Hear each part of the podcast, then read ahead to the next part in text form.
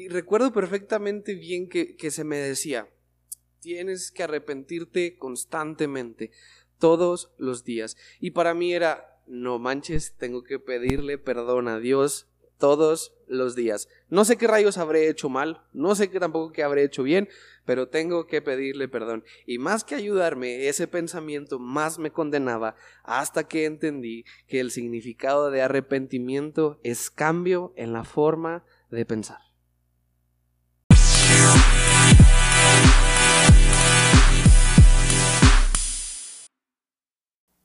Hey, ¿qué onda? Bienvenidos. Este es el episodio número uno. Y lo que vamos a ver en este episodio es por qué se llama metanoia. ¿Qué quiere decir? ¿Por qué es relevante o por qué es significativo para nuestras vidas? Yo te voy a platicar desde mi perspectiva porque es súper importante para mí. Y bueno, vamos a empezar. Episodio número uno, ¿por qué se llama metanoia?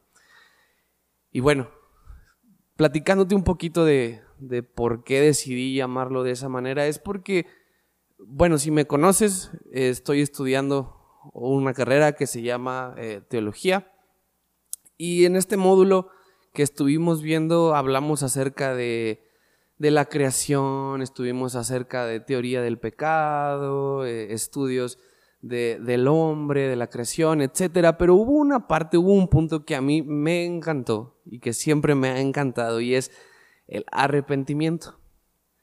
Y, y este tema o esta palabra ya la había conocido antes. Eh, pues bueno, soy una persona de, iglesia y, ya he usado este término y lo conozco, pero la verdad me recordó mucho esta clase el por qué eso es importante. Y cuando yo te digo arrepentimiento, lo primero que viene a tu cabeza es como una persona que está si quieres, postrada en sus rodillas, que está llorando, que se siente mal, que está triste, y, eso para nosotros pudiera ser esa persona está arrepentida. Lo podemos ver a lo mejor como un novio que le lleva un ramo de rosas a, su novia porque dijo algo malo o está arrepentido por reaccionar, por decir, por hacer tal o cual cosa. Y, y, pudiéramos pensar que está arrepentido. Y como te puse el otro ejemplo, una persona que, que está triste, que está llorando y, que dices, es que me equivoqué, es que me equivoqué, estoy equivocado. Para ti, para mí pudiera ser una persona que está arrepentida de su conducta. Pero déjame decirte qué quiere decir o qué significa o de dónde viene la palabra arrepentimiento. Y bueno, arrepentimiento viene de esa palabra que te mencioné al principio que se llama o es metanoia. Y metanoia quiere decir cambio en la manera de pensar. Otras definiciones dicen, así como la dejé en la descripción pasada del podcast, es cambio de mente, cambio de corazón y cambio de forma o manera de vivir. Es un camino. Eh, y, lo que me asombra de esta palabra o el gran significado o el peso que yo le pongo a esta palabra es que no es Arrepentimiento, eso que te mencionaba de solamente sentirse mal, de solamente flagelarse o condenarse, eso no es arrepentimiento.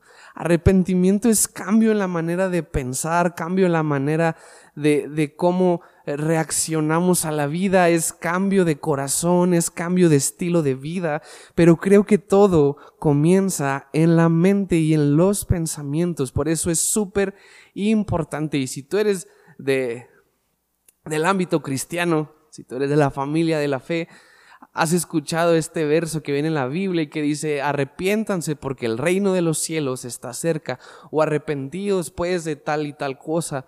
Y, cuando vemos esa, esa postura, inclusive Jesús diciéndola, pareciera que les está diciendo, bola de pecadores, no saben hacer las cosas están mal, horrible lo que están haciendo, no tienen idea de lo que están haciendo.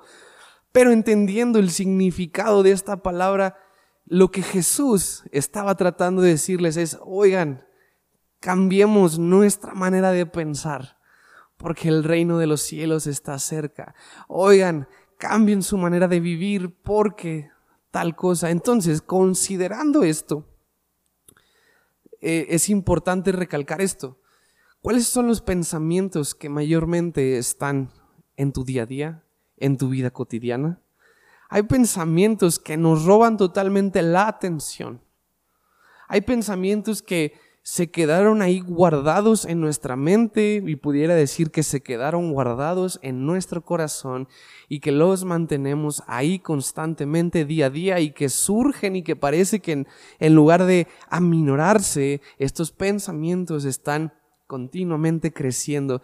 Y déjame decirte algo, yo hace estos últimos uh, semanas, este último mes, estuve súper, súper clavado con una serie y era una caricatura de mi infancia, pero les voy a decir serie para que se vea más pro.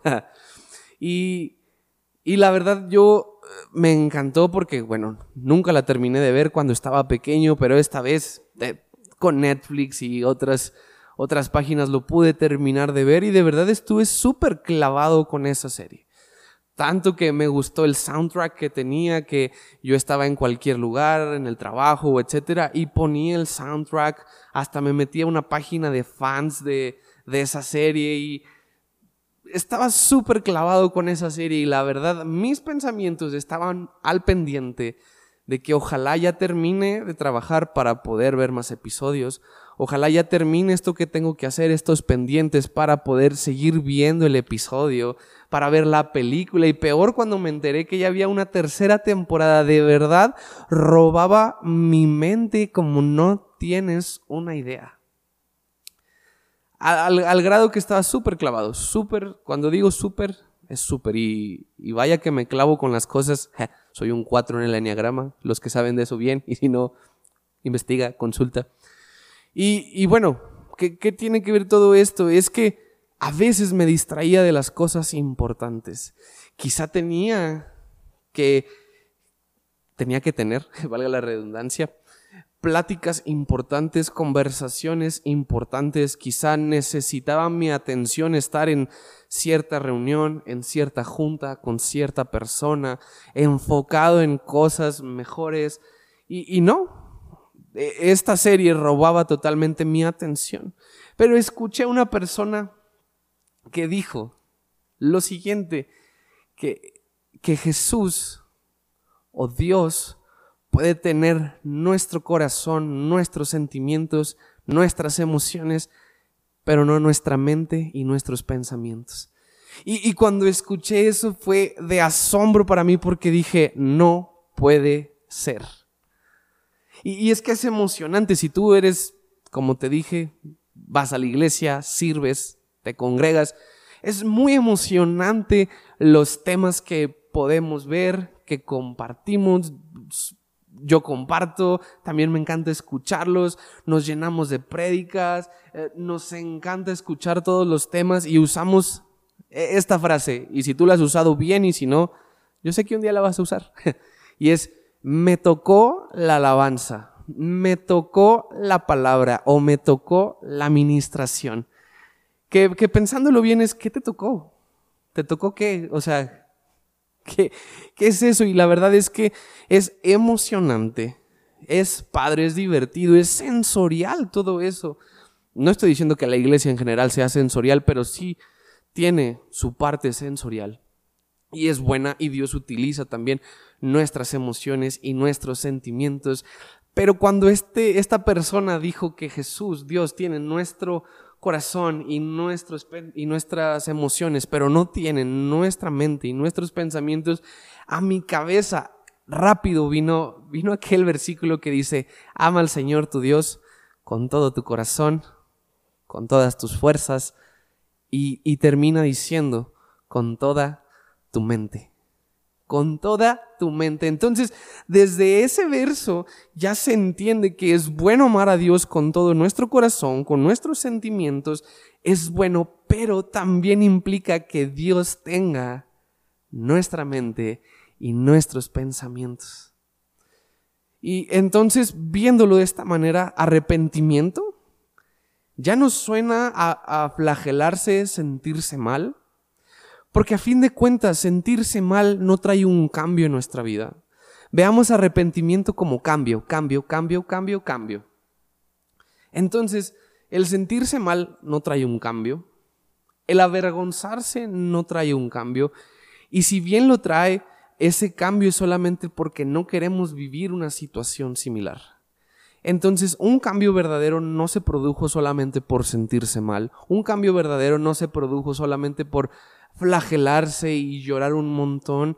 Y, yo antes, bueno, te pongo en contexto, yo antes estaba eh, en una iglesia donde yo era maestro de la escuela de líderes y había un punto bien importante que era acerca de la salvación y el arrepentimiento. Y, me encantaba dar ese tema. Y veíamos que arrepentimiento no era solamente eso que te mencioné, sentirse mal, mm, eh, avergonzarse, etc. y algo que yo utilizaba era de que podíamos ver a una persona que realmente tenía un cambio en su manera de vivir en su manera de ser, porque su corazón apuntaba siempre a Jesús o a la cruz. Y yo siempre te voy a pedir que te lo imagines, ponía adentro una cruz, la circulaba la cruz, y luego hacía un círculo más grande. Y entre el círculo de la cruz y el círculo grandote, yo, yo dibujaba un corazón y hacía una flecha que apuntaba hacia la cruz. Y siempre mi ejemplo era quizá esa persona sigue viviendo eh, con errores, porque todos tenemos errores. Quizá esta persona está haciendo tal cosa, pero su corazón está apuntando hacia la cruz o está apuntando hacia Jesús. Y no está mal. Pero ahora entiendo que no solamente se trata de que nuestro corazón apunte hacia Jesús, ahora también se trata de que nuestra mente, nuestros pensamientos también apunten hacia Jesús. Entonces, ¿cómo puedo yo comprobar que he cambiado?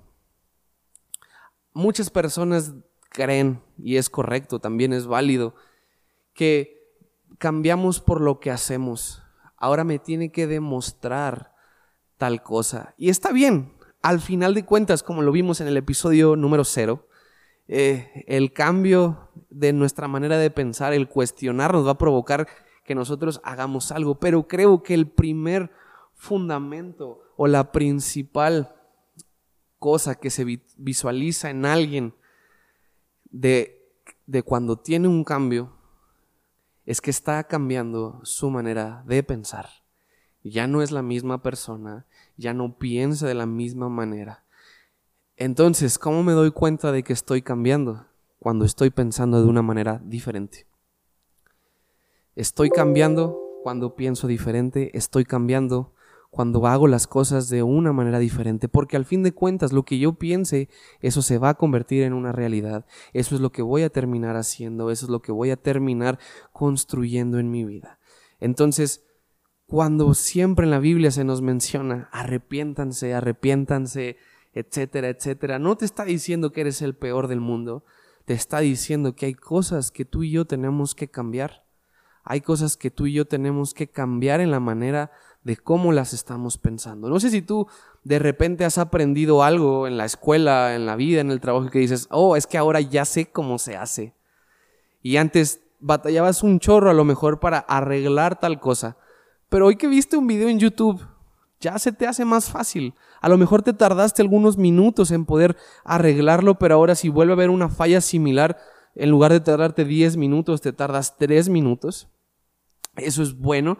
Y creo que lo mismo pasa con, con esto de la fe, con, con Dios, con la iglesia, con su palabra.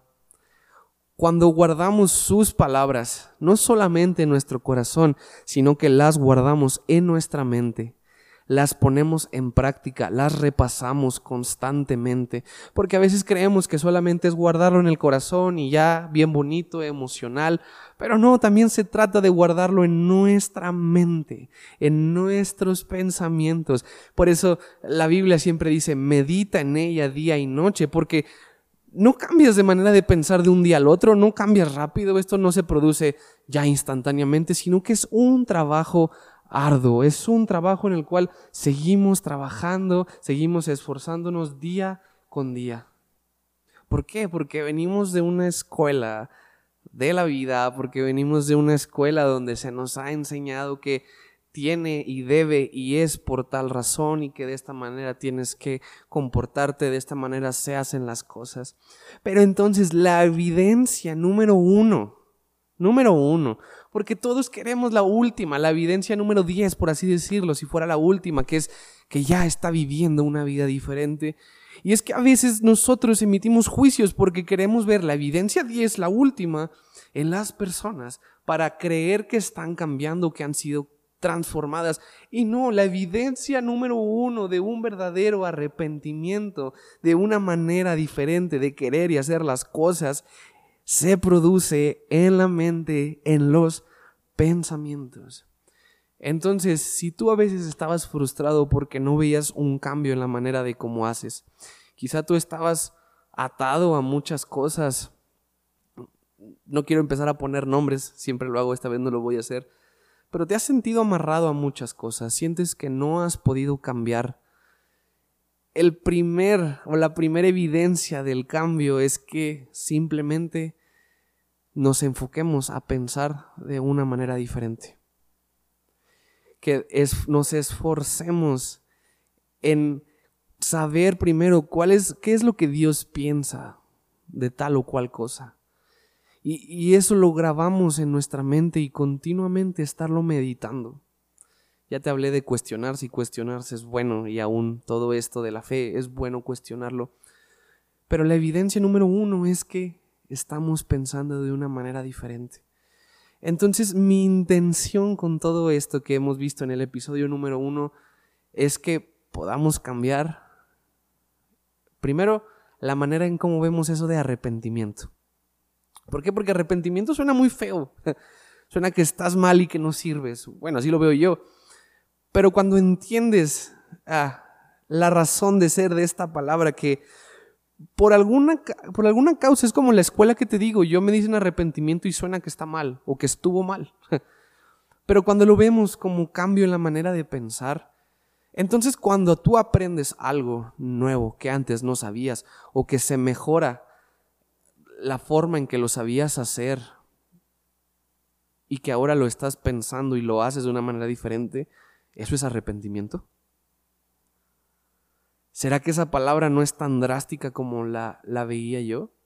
Cada vez que aprendemos algo, cada vez que ponemos algo en nuestra mente, ¿eso es arrepentimiento? Entonces la vida de arrepentimiento constante es solamente enfocarnos en pensar diferente y yo creo que sí. Y yo creo que se trata de que un pensamiento lo podemos guardar en nuestra mente y en nuestro corazón, un pensamiento correcto, un pensamiento que va de acuerdo a lo que Dios nos está diciendo, de acuerdo a su palabra, porque Él sabe lo mejor para nosotros. Ese pensamiento lo guardamos, lo meditamos, lo trabajamos y al fin de todo esto es algo que nosotros vamos a poner en práctica cambio de mente. Por eso la Biblia dice constantemente, ahora ustedes tienen la mente de Cristo, ahora ustedes son diferentes. Por eso Pablo dice que cambiemos nuestra manera de pensar, que renovemos el espíritu. Si eres Reina Valera, si lo lees de Reina Valera es, cambien el espíritu de vuestro entendimiento. Eso es metanoia, cambia la manera de pensar, cambia cambia el corazón, cambia lo que estás haciendo. Todo inicia en la mente y termina convirtiéndose en hechos, termina convirtiéndose en actos. Poco a poco sé que lo irás y que yo lo iré trabajando continuamente. Entonces quitamos muchos estereotipos que antes nos han dicho acerca de lo que era arrepentimiento. Creo que a veces usamos el término estás mal, necesitas cambiar. Y, lo hacemos en modo negativo tratando de enjuiciar y decir que alguien está mal cuando siempre Jesús en su palabra lo que trataba de decir es los invito a que piensen diferente. Los invito a un estilo de vida totalmente diferente. Y creo que eso es a lo que Jesús nos está llamando, a un estilo de vida super, diferente, superior. Creo que ese es nuestro llamado y todo primero se produce en la mente. Claro que vivimos de emociones y sentimientos y muchos los vivimos más que otros, pero creo que la evidencia es un cambio en la forma de cómo pensamos. Y por eso le puse metanoia, porque creo que siempre podemos estar aprendiendo cosas nuevas, creo que las podemos poner en nuestra mente y en nuestro corazón de tal manera que nos ayude a vivir diferente, a hacer las cosas diferente. Podemos amar ahora de diferente manera. Podemos ser generosos de una manera diferente, podemos vivir una fe y una espiritualidad de una manera diferente cuando le permitimos a Dios que trabaje con nuestra mente. Porque no se trata solamente de aferrarnos y decir, es que tengo que aprender, aprender, aprender, guardarlo en mi mente, en mi corazón, en mi mente y en mi mente, sino que se trata de dejar que Dios nos convenza en nuestra mente, en nuestra vida. Porque cuando entendemos lo que Dios nos está diciendo, cuando entendemos ahora cómo son las cosas diferentes, de verdad creo que podemos experimentar la buena voluntad de Dios que es agradable y perfecta. Y a lo mejor tú conoces ese verso, que, todo es a fin de que podamos experimentar la buena voluntad de Dios, pero no solamente se trata de, de darle chance a Dios en nuestro corazón, claro que es lo primero, pero también se trata de darle chance a Dios en nuestra mente, para que nos convenza y al fin podamos disfrutar su voluntad, para que al fin podamos disfrutar qué es lo bueno que tiene para nosotros, para ahora sí vivir una vida diferente, porque a veces nos quedamos solamente en la intención, pero creo que tú y yo podemos ir más allá y vivir lo que Dios nos ha llamado a vivir, que es un cambio de mente para poderlo ver en físico y en hechos, para poder experimentar su voluntad que es buena, que es perfecta y agradable para mi vida. Entonces, esto fue el episodio número uno. Nos vemos la próxima semana.